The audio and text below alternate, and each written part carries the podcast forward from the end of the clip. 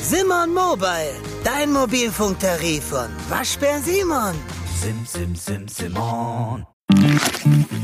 Ich bin ein Wissenschaftler, der neue Lebensformen untersucht. Ich habe etwas Verstörendes entdeckt.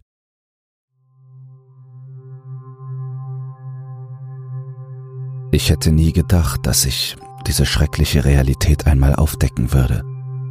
Ich bin mir bewusst, dass ich durch die Veröffentlichung dieses Dokuments wahrscheinlich Ärger mit meinen Vorgesetzten bekommen werde.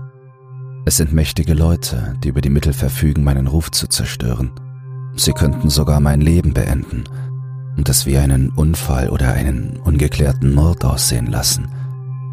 Aber das ist mir egal. Sollen sie doch hinter mir her sein. Ich muss diese Informationen an die Öffentlichkeit bringen. Das bin ich der Menschheit schuldig. Mein genauer Titel war physikalischer Ozeanograph.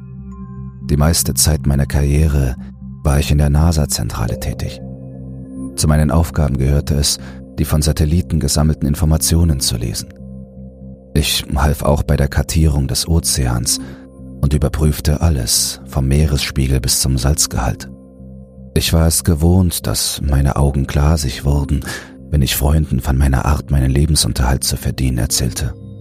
Dennoch fuhr ich ab und zu auf einem Forschungsschiff namens Pulver hinaus. Viele in meinem Beruf wären in einem Raum mit Stapeln von Fotos aus dem Weltraum zufrieden gewesen. Ich aber wollte draußen sein. Ich meldete mich freiwillig, wo immer sie mich hinschickten. Ich war noch jung, unverheiratet und kinderlos. Das Reisen war ein willkommenes Privileg der Arbeit. Ich hatte nicht erwartet, dass ich auf eine namenlose Insel reisen würde, die meine Kollegen als Todesacker bezeichneten. Ich konnte nicht vorhersehen, was ich als nächstes sehen würde. Mein Chef rief mich in sein Büro.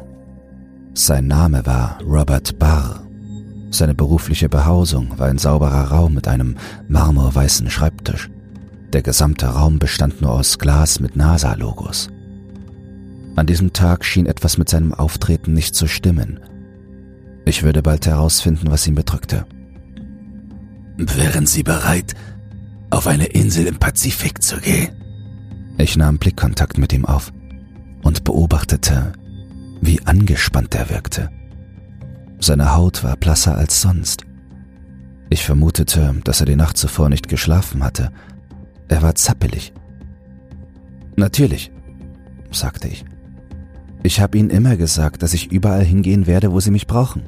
Sagen Sie mir nicht, was Sie denken, dass ich hören will sagte er und schlug mit der Hand auf den Schreibtisch.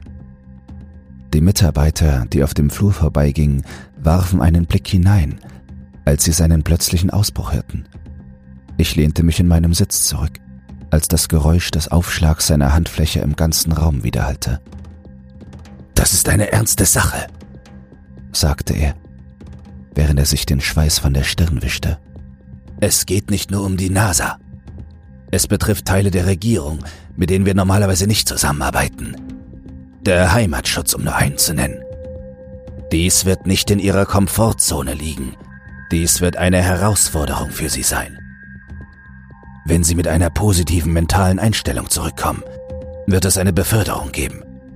Einhergehend mit einer enormen Gehaltserhöhung, die ihre Zukunft hier auf eine Weise sichern wird, wie es keine andere Aufgabe vermag. Wird Pulver Teil der Operation sein? fragte ich. Ja, sagte er. Darf ich fragen, worum es sich bei der Sache handelt, wenn es nicht zu meinen typischen Aufgaben gehört? Das werden Sie bei Ihrer Ankunft erfahren. Aber lassen Sie mich Ihnen ein paar Details geben. Sie werden Formen des Meereslebens identifizieren. Sie werden bestimmte Lebensformen studieren, die auf dieser Insel und in ihrer Umgebung vorkommen. Das Stückchen Land in diesem Archipel wird seit dem Kalten Krieg vollständig vom US-Militär bewacht. Sie wissen das vielleicht nicht, aber Leute in ihrer Position haben das sterbende Phytoplankton untersucht. Zu dieser Zeit war die Paranoia gegenüber den Sowjets sehr groß. Sie gingen davon aus, dass die Russen diese Lebensformen im Meer getötet haben könnten. Haben Sie schon mal davon gehört? Nein, sagte ich. Damals wusste ich nicht, warum er mir das erzählte. Aber später erfuhr ich, dass er damit eine Warnung ausdrücken wollte. Es war indirekt, aber ich hätte es trotzdem mitbekommen müssen. Eine lange Pause entstand zwischen uns. Es wird Geheimhaltungsvereinbarungen geben, die Sie unterschreiben müssen, sagte er. Sie dürfen niemandem etwas von dem erzählen, was Sie sehen werden, wenn Sie dort ankommen. Das gilt unabhängig davon, ob es sich um etwas Diesseitiges oder um etwas aus einer anderen Welt handelt. Seine Formulierung kam mir seltsam vor. Ich hätte in diesem Moment die roten Fahnen sehen müssen. Ich spekulierte innerlich darauf, dass er wegen möglicher Probleme zu Hause in gereizter Stimmung war. Es war im Hauptquartier bekannt, dass er eine Scheidung durchmachte. Also, sagte er, sind Sie dabei? Nochmals, ja. Wir schüttelten uns die Hände und ich unterschrieb den notwendigen Papierkram. Es war der größte Fehler meines Lebens.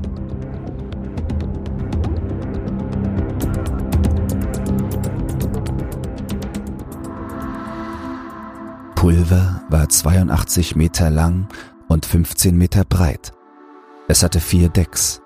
Im Inneren befanden sich hochmoderne Computersysteme und Navigationsgeräte. An dem Tag, an dem ich das Schiff betrat, sah ich zwei andere Besatzungsmitglieder. Der eine war der Captain. Er war ein erfahrener Seemann, von dem ich wusste, dass er einen umfangreichen und beeindruckenden Hintergrund bei der Marine hatte. Sein Name war Hugh Rockville. Der zweite war ein Mann, den ich schon einige Male getroffen hatte. Teddy Strickland. Er lächelte und versuchte, mir einen freundlichen Klaps auf den Arm zu geben. Die Wärme, die er vermitteln wollte, konnte ich nicht erwidern. Tatsache ist, dass Strickland in der Gemeinde gut bekannt war, aber nicht auf positive Weise. Er ist ein Pseudowissenschaftler. Er glaubte an New Age-Konzepte. Das garantierte ihm Aufmerksamkeit auf dem History Channel. In den ausgefalleneren Dokumentarfilmen, die sich Kiffer gerne reinziehen, tauchte er im Abspann auf. Er war nicht als zuverlässige Quelle für Innovationen in unserem Bereich bekannt. Strickland konnte sich nur dadurch Geltung verschaffen, dass er eine Art One-Hit-Wonder war.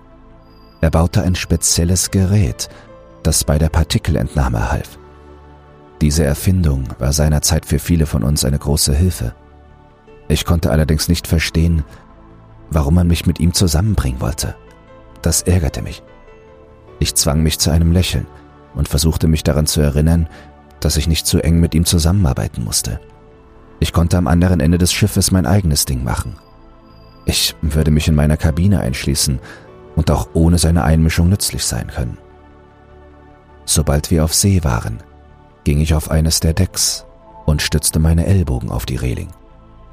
Das schimmernde Leuchten des Wassers im Licht der untergehenden Sonne ließ mich in Ehrfurcht erstarren. Das Plätschern der Gezeiten erinnerte mich daran, warum ich mich entschieden hatte, dies zu meiner Lebensaufgabe zu machen. Sie hätten Fischer werden können, wenn Sie den ganzen Tag auf das Meer hätten starren wollen, sagte Strickland. Er grinste breit und stieß mich mit dem Ellbogen in die Seite. Wir waren noch nicht einmal eine Stunde vom Steg entfernt gewesen, und ich stellte mir schon vor, ihn über Bord zu werfen.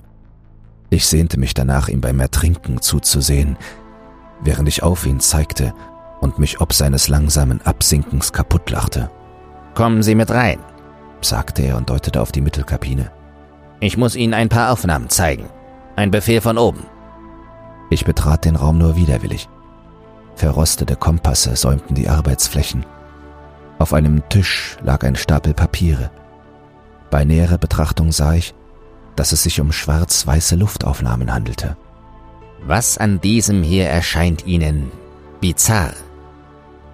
Als ich es gegen das Licht hielt, sah ich die Anomalie, auf die er hingewiesen hatte. Es war ein Bild von einem flachen Teil des Ozeans in der Nähe der Insel. Doch da war etwas unter dem Wasser, nahe der Küste. Es hatte die Form eines Gesichts. Es hatte gezackte Zähne und Augen die dreieckig geformt waren. Ist das nicht seltsam? fragte Strickland. Also ist es eine Art dämonisches Wesen, sagte ich. Es könnte alles Mögliche sein. Manche sehen in einem Rohrschachtest eine Million verschiedene Dinge. Ohne einen ausgebildeten Psychologen, der uns etwas über unsere Psyche erzählen kann, bedeutet das hier gar nichts. Sicher, sagte Strickland. Aber ich habe Ihnen nicht gesagt, was ich gesehen habe. Exakt dasselbe wie Sie. Es waren vier lange Tage des Däumchendrehens und des Wartens auf die Ankunft an unserem Ziel. Die Luft wurde kälter, während ich aufgrund der Region, in der wir uns befanden, Feuchtigkeit erwartet hatte. Das verwirrte mich. Doch ich wollte mich nicht in Spekulationen über die Wetterverhältnisse im Zeitalter der globalen Erwärmung verlieren. Die Insel kam in Sicht. Ihre Halbmondform erstreckte sich vor uns. Viele Rosenholzbäume und wilde Linden säumten die Landschaft. Es war beruhigend, wieder Land zu sehen, auch wenn ich wusste, dass die Elemente fast jeden umbringen würden, wenn man lange Zeit allein auf der Insel bliebe. Dann sah ich nach unten. Dort gab es Unmengen von gelblichen Algen. Ich hatte nie zuvor Seetang gesehen, der einen so goldenen Farbton hatte. Er hatte ein ungesundes, fast radioaktives Aussehen. Ich sah einen großen Rifffisch in das Labyrinth aus Wasser und Schaum schwimmen. Was ich dann sah, verschlug mir den Atem. Die gelben Algen waren zum Leben erwacht und hatten sich um den Fisch gewickelt. Es war, als hätte die Alge ein Bewusstsein und wäre eine Art Wesen mit scharfen Tentakeln. Der Fisch verwandelte sich in eine Wolke aus Fleisch und Blut. Der Geruch schlug sofort zu. Ein Hauch von verwesenden Eingeweiden wehte mir entgegen, vermischt mit dem Meeressalz. Ich hielt mir die Nase zu und hatte das Gefühl, mich übergeben zu müssen. Strickland kam perplex heraus und sah mich an. Was ist los? fragte Strickland. Nichts. Ich verzichtete darauf, ihm die Wahrheit zu sagen. Strickland glaubte an Außerirdische, die unsere Ozeane mit kosmischer Fremdtechnologie verseuchen. Dennoch würde er mich als Spinner bezeichnen, wenn ich ihm sagen würde, dass Algen empfindungsfähig werden. Der Vorfall beschäftigte mich den Rest der Nacht und ich schlief überhaupt nicht mehr. Am nächsten Morgen kroch ich erschöpft aus dem Bett. Ich zog die Jalousien vor meinem Fenster zurück und starrte hinaus auf die Insel. Irgendetwas an der Art, wie sich die Bäume im Wind bewegten, schien mich zu locken. Ich sehnte mich danach, an den Stränden der Insel zu sein, und sei es nur, um wieder auf festem Boden zu stehen. Als ich den Blick auf die Küste richtete, sah ich Rockville. Er tauchte aus dem Dschungel auf. Er hatte sich ein halbautomatisches Gewehr auf den Rücken geschnallt. In der einen Hand hielt er eine Feldflasche, in der anderen einen Holzklotz. Ich vermutete, dass es sich um einen Knüppel oder eine Art Waffe handelte. Er stieg in ein hellblaues Kajak und machte sich auf den Weg zum Pulver. Als er an Bord war, ging ich zu ihm hinauf, nachdem ich mir eine Tasse Instant-Kaffee geholt hatte. Schauen Sie über die Reling und sagen Sie mir, ob Ihnen etwas am Boden des Schiffes auffällt, sagte Rockwell. Ich tat, wie mir geheißen, und bemerkte, wie die gelben Algen begannen, nach oben zu wuchern. Es war, als ob sie versuchen würden, unser Schiff auf dem Meer mit ihrer netzartigen Struktur zu bedecken. Sie schienen dies nur zu tun, wenn wir schliefen oder beschäftigt waren. Ich werde Strickland bitten, ein Stück davon zu sichern und zusehen, was wir darüber herausfinden können. Auf welche Art es sich ausbreitet und so weiter, sagte ich. Dann sollten Sie ihn jetzt wecken. Also dürfen wir da rausgehen? fragte ich, während ich auf die sandige und grüne Landschaft deutete. Barr sagte, ich solle Ihnen mitteilen, dass es nicht ratsam sei, sagte er. Sie vertrauen mir, dass ich da rausgehe, weil ich weiß, wie ich mich zu verhalten habe. Jemand, der den ganzen Tag durch ein Mikroskop schaut, vielleicht nicht. Nichts für ungut. Hey, ich brauche sie, um etwas zu analysieren, das ich gesammelt habe. Er setzte den Holzklotz ab. Ich stellte fest, dass ein Schriftzug hineingeschnitzt war, aber es war keine schlampige Arbeit.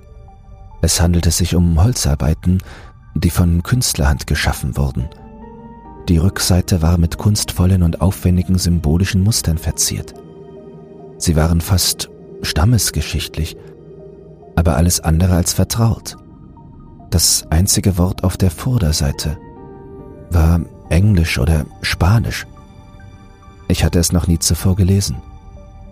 Dennoch erinnerte es an etwas aus dem Lexikon, über das ich vielleicht schon vor Jahrzehnten gestolpert war. In Großbuchstaben lautete es Carcosa. Oben und unten umrahmten violettblaue Kristalle das Wort, die in das Holz eingearbeitet waren. Sie schimmerten im Licht der aufgehenden Sonne. In diesem Moment hörten wir den Schrei.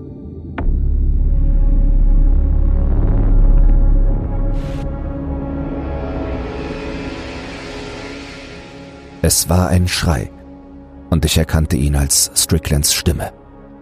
Wir stürmten nach unten. Rockville trat die Tür ein, als wir sie verschlossen fanden. Was ich dann sah, wird mir für immer im Gedächtnis bleiben. Er befand sich im Todeskampf. Strickland lag immer noch auf seinem Bett, auf dem Rücken. Gelbe Algenranken hatten sich wie Seile um ihn gewickelt. Trotz des Schreckens, den ich empfand, zwang mich mein ständiger Gebrauch von deduktiver Logik dazu, die Szene zu analysieren. Ich versuchte herauszufinden, wo die Algen in seine Hütte eingedrungen waren. Als ich nach Norden blickte, sah ich, wie die lebende Masse durch einen zerbrochenen Teil seines Fensters gekrochen war. Teile des Seetanks hatten sich durch seinen Bauchraum gebohrt. Die Alge, die seine Mitte zerstückelt hatte, hatte ein krallenartiges Ende. Die scharfen Ausstülpungen ihres Kopfes bildeten ein Maul. Pusteln, Schorf, Läsionen und bösartige infizierte Schnitte übersäten seinen Körper Rückzug! schrie Rockville, nachdem er auf den Boden gezeigt hatte. Die Algen kamen auf uns zu. Rockville schnallte sein Gewehr ab und zielte. Er feuerte. Als ich die Projektile sah, erkannte ich, dass es eigentlich Gummikugeln waren. Jedes Mal, wenn eines von ihnen das kriechende Plankton traf, schien es zu mutieren und sich zu verrenken, um auszuweichen. Trotzdem bewegte er sich in unsere Richtung. Ich wich weiter zurück. Als ich mit der Schulter gegen die Wand stieß, bemerkte ich einen großen schlängelnden Algenbrocken über meinem Kopf. Zum Kajak! schrie Rockville mir zu, während er mich den Gang hinunter und zurück auf das Hauptdeck schob. Er wirbelte herum und feuerte weiter, während er rückwärts ging. Er schrie die ganze Zeit. Erst als er nachlud, hörte er mit dem Kriegsgeschrei auf. Als wir im Kanu saßen, reichte er mir das Paddel und sagte mir, ich solle uns landeinwärts bringen, als hinge unser Leben davon ab. Das tat ich, und wir erreichten das Ufer innerhalb weniger Minuten. Rockville hatte ein Notfalltelefon, mit dem er das Hauptquartier anrief. Es dauerte drei Stunden, bis ein Rettungshubschrauber kam und uns abholte. Ich sah dabei zu, wie Pulver in den Fluten versank. Als ich wieder zu Hause war, nahm ich eine lange Dusche und warf ein paar Schlaftabletten ein. Ich schlief zwei Tage lang durch. Nachdem ich wieder zur Arbeit gegangen war, ging ich in Bars Büro ich sagte ihm, dass ich nichts mehr mit dem Forschungsprojekt zu tun haben wollte. Sie werden degradiert, sagte Barr knurrend. Dann sei es so, sagte ich. In den folgenden drei Tagen erlitt meine Karriere einen härteren Schlag, als Barr prophezeit hatte. Ich verließ das Unternehmen ganz und gar. Sie boten mir etwas an, das sie als Quereinstieg bezeichneten. In Wirklichkeit handelte es sich um einen Schreibtischjob in Ohio, bei dem ich Excel-Tabellen beackern sollte. Ich lehnte ab. Bis zum heutigen Tag habe ich keine Ahnung, was Strickland tatsächlich ermordet hat. Ich weiß nicht, was dieses Ding war oder wie ich es einordnen soll. Mein Verstand hat mehrere begründete Vermutungen angestellt. Ich habe an alles gedacht, von einer Biowaffe bis hin zu einem neuen Bakterienstamm. Es könnte ein Phänomen tief unter dem Wasserfirmament gewesen sein. Ich hoffe, dass es sich nie über diese abgelegene Insel hinaus ausbreitet.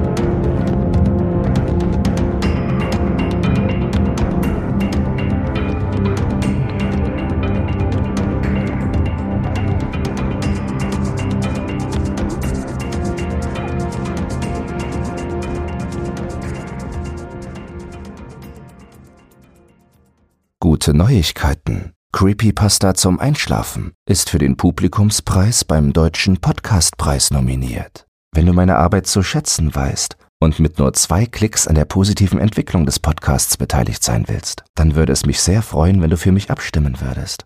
In den Show Notes findest du einen Link zur Abstimmung. Dabei ist keine Registrierung oder dergleichen erforderlich. Einfach auf Jetzt abstimmen klicken und fertig ist die Laube.